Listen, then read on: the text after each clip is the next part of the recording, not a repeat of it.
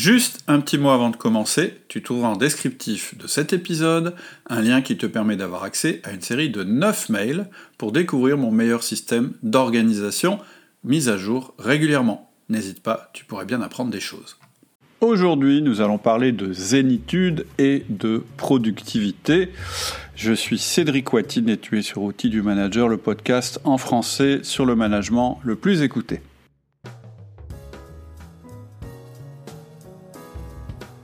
Dans la première partie de ce podcast, je t'expliquais que pour devenir incroyablement productif, je m'étais appuyé sur cinq axes et je te proposais de te parler de ces cinq axes.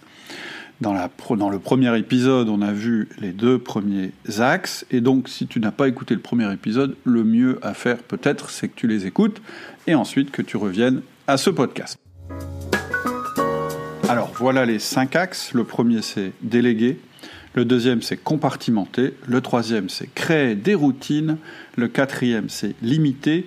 Et le cinquième, c'est avoir un système de gestion du temps réaliste. On a commencé par le premier axe qui est le plus important pour moi si tu es un manager, c'est l'axe de la délégation. Pourquoi est-ce que c'est l'axe le plus important? C'est parce que c'est le levier le plus fort que tu puisses trouver en termes de productivité. C'est-à-dire que tu auras beau optimiser à mort ton temps disponible à toi, ton temps disponible à toi, il est limité. Donc tu auras toujours une limite, même en devenant incroyablement productif. Le levier de la délégation, par contre, lui, il est infini. C'est-à-dire que tu pourras toujours déléguer de nouvelles choses à de nouvelles personnes. Et donc, te dégager du temps à nouveau pour créer de la valeur ajoutée en plus, puisque ton rôle de manager, de chef d'entreprise, quel que soit ton poste, c'est de toujours créer plus de valeur ajoutée pour ton entreprise, pour ton business, etc. Donc premier axe dont on a parlé, déléguer, c'est l'axe qui a le plus grand levier. Le deuxième axe, c'est compartimenter. Qu'est-ce que ça veut dire compartimenter? Ça veut dire qu'il faut que tu vois désormais ton temps comme une suite de séquences, que ce soit dans la semaine ou que ce soit au niveau de la journée.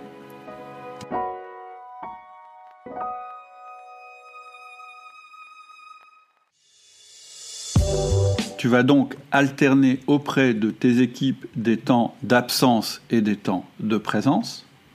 Tu vas alterner aussi différentes activités qui vont se partager entre des activités de type focus et des activités de type flux. C'est vraiment la clé pour euh, être très productif que d'avoir cette alternance entre des moments où tu travailles au calme, où tu es dans le flow, et des moments où tu es dans le flux, c'est-à-dire euh, avec tes équipes, avec d'autres personnes, en train de communiquer sur les réseaux, etc., etc., où tu as ouvert toutes les égouttilles et où tu as décidé pour un temps seulement de justement ne pas être en maîtrise, où justement tu es baigné dans le flux parce que c'est ça qui va alimenter tes moments plus calmes. Et puis, il y a le dernier type de compartimentage qui est le partage de ton temps entre les moments de réflexion stratégique, c'est un temps, les moments de management, c'est un autre temps, et les moments de contribution ou de production individuelle, c'est le troisième temps. On a vu que ces trois temps, eh bien, ils servaient à à la fois à déléguer, c'est le temps du management, on en a parlé euh, tout à l'heure.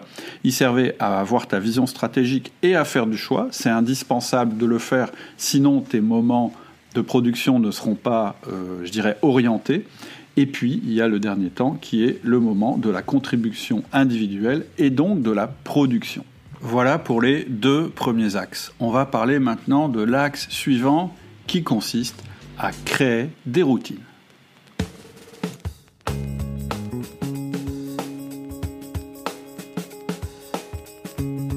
Donc créer des routines, c'est la suite logique du compartimentage. C'est-à-dire que à partir du moment où tu as posé dans ton agenda euh, ton management, ta réflexion stratégique, etc., tu vas poser aussi dans ton agenda un autre type de compartiment.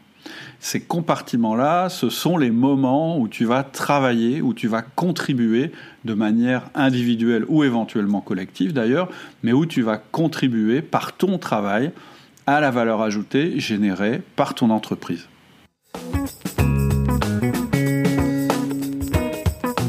Et là, pour moi, ça a été une autre grande découverte. Ça a été la puissance des routines. En fait, moi de nature, je ne suis pas très organisé et j'ai souvent eu du mal à suivre des programmes ou des routines ou des choses qui se répètent parce que ça me paraissait trop lourd et je pensais que ça tuait ma motivation. Et j'aime bien avoir des moments où je travaille de manière extrêmement intense, mais j'aime pas quand ça dure très longtemps et surtout, j'ai du mal quand tout mon emploi du temps en fait est déjà occupé, déjà prévu, etc. Je me sens un petit peu comme en prison. Et donc ça aussi, j'avais l'impression que c'était pas bon du tout pour ma motivation. Et en fait, je me suis rendu compte que ce qui tuait ma motivation, c'était pas ça du tout. Ce qui tue ma, motivation, c'est quand je dépasse mon taux de saturation, c'est-à-dire quand je ne n'organise pas de respiration entre mes routines. Et ça, je t'en parlerai dans la cinquième partie. Ce qui tue ma, ma motivation, c'est quand je me fixe des objectifs trop rigides. Et ça, je vais t'en parler dans ma quatrième partie. Et ce qui tue ma motivation, c'est quand je me fixe trop d'objectifs. Et ça, à nouveau, je vais t'en parler dans la quatrième partie. Quand j'ai abattu ces trois obstacles qui étaient en face de ma motivation, je me suis rendu compte de la puissance des routines. En fait, la clé de la productivité individuelle, elle est vraiment là. La routine, si elle est bien réalisée, elle te permet de travailler peu d'heures, mais des heures très concentrées, très efficaces, pour obtenir un résultat élevé. Ça, c'est le premier point important. Le deuxième point primordial, c'est qu'une routine, ça peut se substituer à ta motivation. En fait, dépendre de sa motivation pour être productif, c'est extrêmement incertain et c'est extrêmement fatigant. Parce qu'en fait, la motivation, c'est quelque chose qui fluctue, qui va et qui vient. Je prends souvent l'exemple de la personne, comme moi ce matin, qui va faire son footing parce qu'elle est très motivée et qu'elle veut se garder en forme. Et puis le soir du même jour, elle se retrouve devant la télé en train de regarder le foot, en mangeant une choucroute et en buvant des bières. Ça, c'est pas ce que je ferai ce soir, mais c'est pour l'exemple. Donc, avoir des routines, ça se substitue à ta motivation, premièrement, parce que quelque part, ces routines, ce sont des petits rendez-vous avec toi-même qui sont pris quoi qu'il arrive, et donc tu n'as pas de questions à te poser, tu devras honorer ce rendez-vous avec toi-même. Mais il y a un autre facteur au niveau motivation qui est très important quand on fait des routines, c'est qu'une routine elle-même peut générer ta motivation. Ou plutôt pas tout à fait de la motivation, mais ce qu'on appelle l'expérience optimale. L'expérience optimale, c'est un concept qui a été développé par un chercheur qui s'appelle Mihaly Csikszentmihalyi. J'en ai déjà parlé dans les podcasts. Tu retrouveras aussi des vidéos là-dessus sur, euh, sur le site. Euh, c'est euh, ce que Csikszentmihalyi appelle l'état de flow, l'expérience optimale. C'est-à-dire que c'est un moment où tu produis un effort, mais où en fait tu n'as pas le ressenti négatif de l'effort qui est produit. C'est-à-dire que si tu réunis certaines conditions, il y en a cinq ou six selon les cas, eh bien tu vas ressentir l'expérience optimale. Donc qu'est-ce que c'est l'expérience optimale? C'est ce sentiment de bien-être lié à une activité que tu pratiques, ça peut être du sport, ça peut être n'importe quoi, où tu ressens un grand sens de l'accomplissement et où tu perds même la notion du temps, etc., etc., parce que tu es euh, dans une phase de production qui est très plaisante. Et donc l'objectif, ça va être que tes routines réunissent ces éléments et donc qu'elles te permettent de ressentir l'expérience optimale. Et on va voir que c'est ça ton facteur principal de motivation, ça va être de régulièrement ressentir cette expérience optimale. Alors quels éléments il faut réunir pour que ça marche?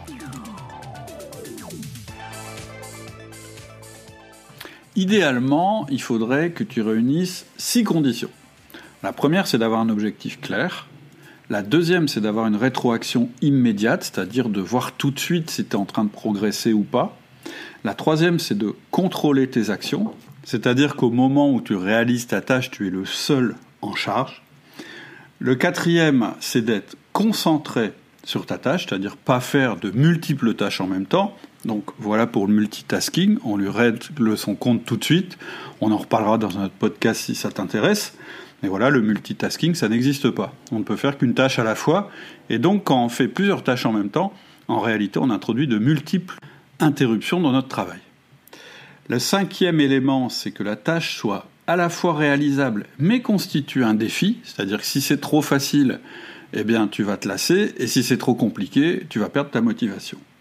Et puis le sixième élément, c'est que tout ça, ça s'inscrive dans quelque chose qui a un sens. C'est-à-dire que la tâche que tu es en train de réaliser, elle a un sens parce qu'elle est orientée vers un objectif.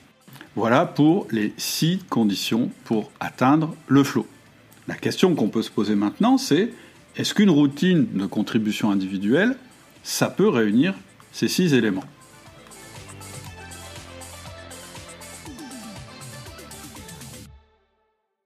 Avant d'aborder ce point-là, la question primordiale, c'est oui, mais mes routines individuelles, quand est-ce que je les place dans ma semaine Est-ce que j'en mets plusieurs fois par jour Etc. etc. etc. C'est ce qu'on va voir tout de suite.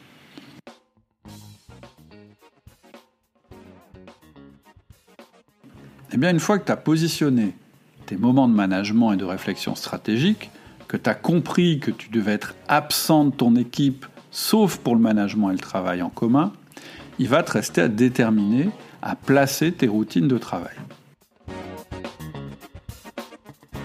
On va voir qu'il y a trois types de routines. La première, c'est la routine du lundi, on va l'appeler comme ça. La deuxième, c'est la routine en mode robot. Et la troisième, c'est la routine de contribution aux objectifs.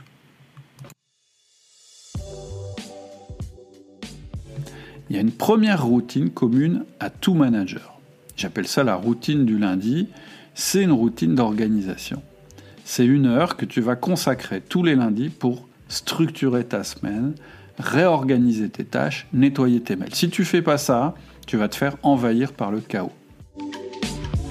Si tu as un poste élevé euh, de management, ou si tu es chef d'entreprise, ou si tu as ton compte, etc., cette routine va être peut-être un petit peu plus longue qu'une heure, parce qu'en plus de faire toutes tes tâches, je dirais, de structuration et de maintenance de ta semaine, etc., c'est là aussi que tu auras ta réflexion stratégique, et c'est là aussi que tu vas réfléchir à l'amélioration de tes routines. Je vais y revenir un peu plus tard. Et donc voilà, c'est une routine extrêmement importante qui n'a lieu qu'une fois par semaine, mais voilà, qui est primordiale, qu'il faut faire une fois par semaine réellement. Est-ce que cette routine, c'est une routine au cours de laquelle tu vas ressentir du flow? Eh bien, pas forcément. Mais par contre, elle est importante pour les autres routines parce qu'elle va donner un sens aux autres routines. Or, le sixième élément du flow, c'est que notre travail ait un sens. Donc le fait de faire cette routine, ça va contribuer euh, au fait que tu vas ressentir du flow dans tes autres routines. Donc premier type de routine, la routine du lundi. Ensuite viennent les routines en mode robot. Ce que j'appelle les, les routines en mode robot, c'est celles qui ne demandent pas une grande réflexion. C'est le travail administratif, le tri des mails, etc. etc. C'est les trucs euh, qu'on fait sans trop réfléchir. C'est-à-dire qu'on fait moins bien si on réfléchit trop. L'exemple typique, c'est euh, traiter ses mails. Dans le système d'organisation réaliste que tu peux trouver sur mon site, hein, qui est une formation, je t'explique par exemple que régulièrement, au moins une fois par jour, il faut que tu mettes ta boîte mail à zéro. Et j'ai une méthode pour ça en plusieurs points. Et quand tu utilises cette méthode, bah effectivement, tu te retrouves avec une boîte aux lettres qui est mise à zéro. C'est vraiment l'exemple d'une routine en mode robot. Et si jamais tu ne te mets pas en mode robot, c'est-à-dire si tu réfléchis trop, c'est-à-dire qu'à chaque mail tu commences à avoir une réflexion, et on a des techniques pour qu'il n'y ait pas cette réflexion. Donc si tu as cette, cette réflexion, tu vas sortir du flow, en fait, et tu vas être moins productif. Donc une routine en mode robot, c'est vraiment une routine où on réfléchit le moins possible et on suit vraiment les étapes qui sont données de manière euh, automatique sans réfléchir. Et en fait, on va voir que cette routine, même si ça paraît absolument épouvantable de devoir gérer ses mails parce que c'est vraiment pas intéressant, etc., eh bien, on va pouvoir ressentir du flow. Comment ça se fait qu'on va ressentir du flow?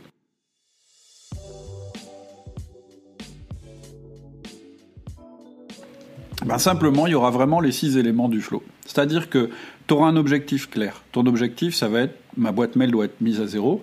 Tu auras une rétroaction immédiate, c'est-à-dire qu'au fur et à mesure qu'à chaque fois que tu traites un mail euh, selon un processus qui est décrit dans la, dans la formation, eh bien tu sais tout de suite si tu l'as bien traité ou mal traité. Tu contrôles tes actions puisque tu es tout seul devant ta boîte mail.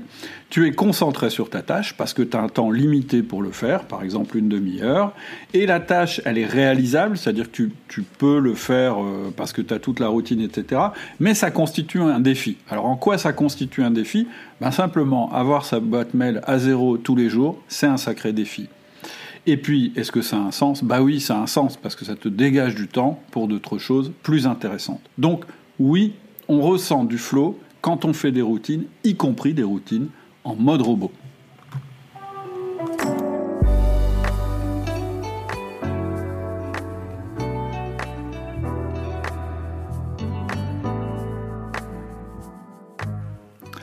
Fois que tu as positionné donc ton temps de management, ta routine du lundi, que tu as positionné tes routines euh, qui se répètent tous les jours euh, en mode robot, eh bien, tu vas positionner les routines de travail qui sont dépendantes de ton activité, c'est-à-dire qui appartiennent à ce que tu fais le mieux et qui appartiennent au noyau de ta fonction. Par exemple, si je te prends mon cas personnel dans Outils du Manager, ça va être de rédiger une formation, ça va être d'écrire un mail privé, ça va être de préparer une réunion de direction ou d'enregistrer une vidéo.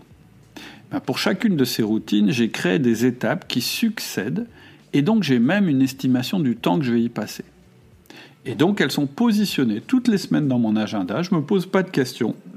Elles sont à heure fixe, je peux les déplacer hein, quand il y a, quand y a un imprévu, etc., un imprévu, etc. Mais en général, elles sont à, heure fixe.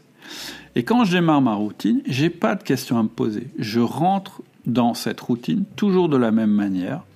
Je sais de quel matériel ou logiciel j'ai besoin. Au besoin, ils sont préparés à l'avance. J'ai développé des trames qui sont indiquées sur des fiches et des documents. Et euh, en fait, quand je, quand je rentre dans cette routine, j'ai pas besoin d'être motivé. Pourquoi? Parce qu'en fait, la manière dont elle est organisée fait que très vite, bah, je suis dans le, le, dans le flow, dans l'expérience optimale, et je travaille très très bien. Et là, le gain, il est énorme. C'est-à-dire qu'entre la première fois où je fais un job, et quand ma routine, ça fait quatrième, cinquième, sixième fois que je la fais, que je l'ai améliorée, rodée, etc., eh bien, je vais diviser le temps passé par deux ou par trois, et l'effort aussi. C'est pour ça que je disais tout à l'heure, il n'y a pas besoin de travailler beaucoup si on travaille de manière compartimentée. Et donc, ce que je fais lors de ma routine du lundi, c'est que je remets à jour mes routines, je les améliore en permanence, j'automatise tout ce que je peux, et même je les utilise pour déléguer tout ce qui peut l'être. Parce que ça, c'est la cerise sur le gâteau. C'est qu'une fois que tu as créé tes routines, eh bien, si tu dois les déléguer, c'est hyper simple puisqu'elles existent, tu peux les transférer très facilement. La deuxième cerise sur le gâteau, c'est qu'à partir du moment où tu as créé tes routines, tu sais à peu près le temps qu'elles te prennent. En général, il ne faut pas qu'elles dépassent 90 minutes, et en général, elles font au moins 30 minutes. Et donc, tu peux les positionner au moment de ta journée où tu es le plus efficace pour ce type de travail, par exemple en utilisant une notion qui est la notion des chronotypes. Par exemple, moi, à force d'expérience, je sais que je, il est mieux que je commence ma journée par une routine de conceptualisation, de réflexion. Je sais que pour euh, tout ce qui est mode robot, euh, bah, je vais plutôt le faire en début d'après-midi, là où mon niveau d'énergie est le plus faible. À la limite, je vais être plus efficace parce que justement, mon esprit part pas dans tous les sens parce qu'il est un petit peu endormi. Et puis, je vais avoir une routine de type production en fin de journée. Et puis, toutes mes interactions avec les gens, ils vont être plutôt en début de matinée, milieu d'après-midi. C'est là que j'ai mis mes 1 à 1, mes réunions d'équipe, etc., etc. Là, évidemment, je te, je te cite une journée idéale. Je n'arrive pas toujours à respecter ça, mais la plupart du temps, euh, eh bien, j'y arrive. Et je vois tout à fait la différence entre une journée où j'ai bien pu compartimenter et placer mes routines quand je le voulais, et une journée où je ne l'ai pas fait.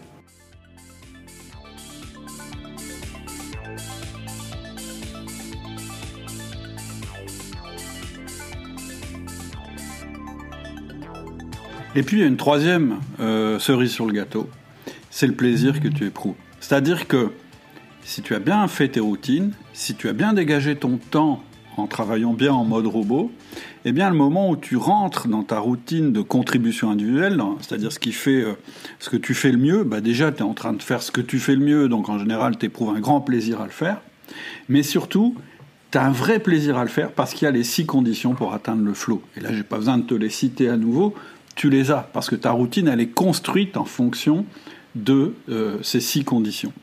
Et donc, tu anticipes le moment où tu vas faire cette routine.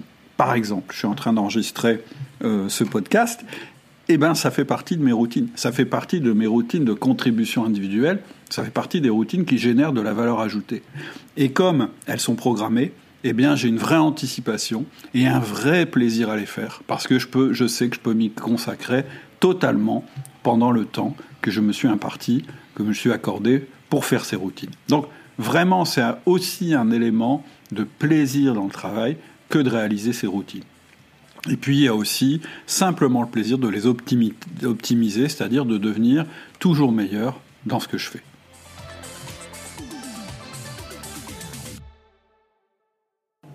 Donc, ce troisième axe, créer des routines, c'est aussi un des axes qui m'ont le plus aidé à avoir une productivité très élevée, ne pas dépendre de ma motivation et d'avoir l'état de flow le plus fréquent possible.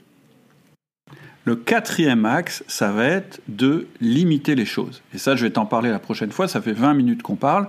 Pour l'instant, je vais te récapituler un petit peu ce qu'on s'est dit à propos des routines.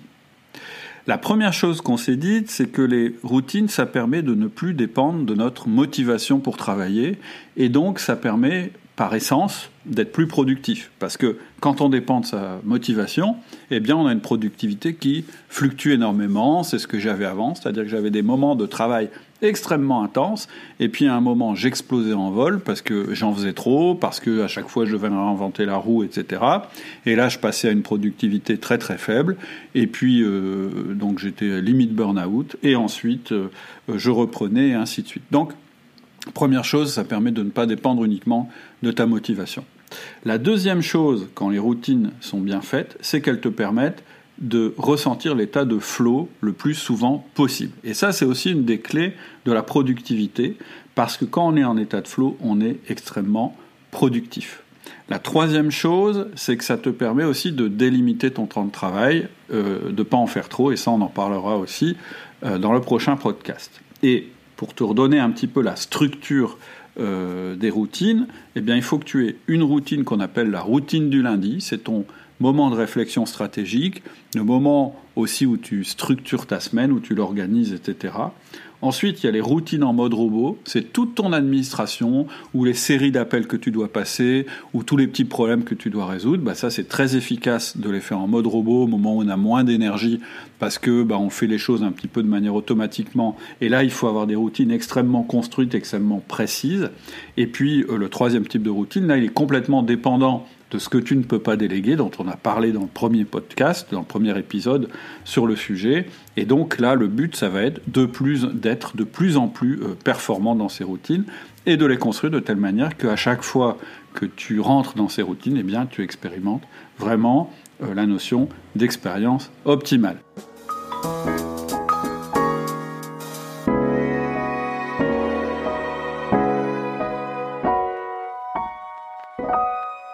Voilà ce qu'on a vu aujourd'hui, j'espère que ça te sera utile. Alors pour parler de ce qui se passe chez Outils du Manager en ce moment, bah, tu sais que justement sur ce sujet-là, sur le sujet euh, de l'organisation personnelle, de la manière de travailler, de la manière de se fixer ses objectifs, eh bien, j'ai créé des formations. Donc, si ça t'intéresse, si tu veux creuser le sujet, si tu veux passer à l'action et vraiment mettre en place quelque chose qui te permette de travailler comme je l'ai décrit au cours de ces deux épisodes, bah, c'est très simple. Tu vas sur le site www.outildumanager.com, tu vas dans les formations et tu cherches la rubrique euh, organisation personnelle. La prochaine fois, on évoquera les deux derniers axes. Euh, un, des axes, c'est le fait de limiter les choses. Et le deuxième axe, c'est le fait d'avoir un système d'organisation qui soit réaliste. En attendant, je te souhaite une excellente semaine. Et puis, je suis à ta disposition sur le forum outils du manager si tu veux discuter, si tu veux approfondir des points avec moi ou avec d'autres managers qui ont décidé d'améliorer leur management. À bientôt. Au revoir.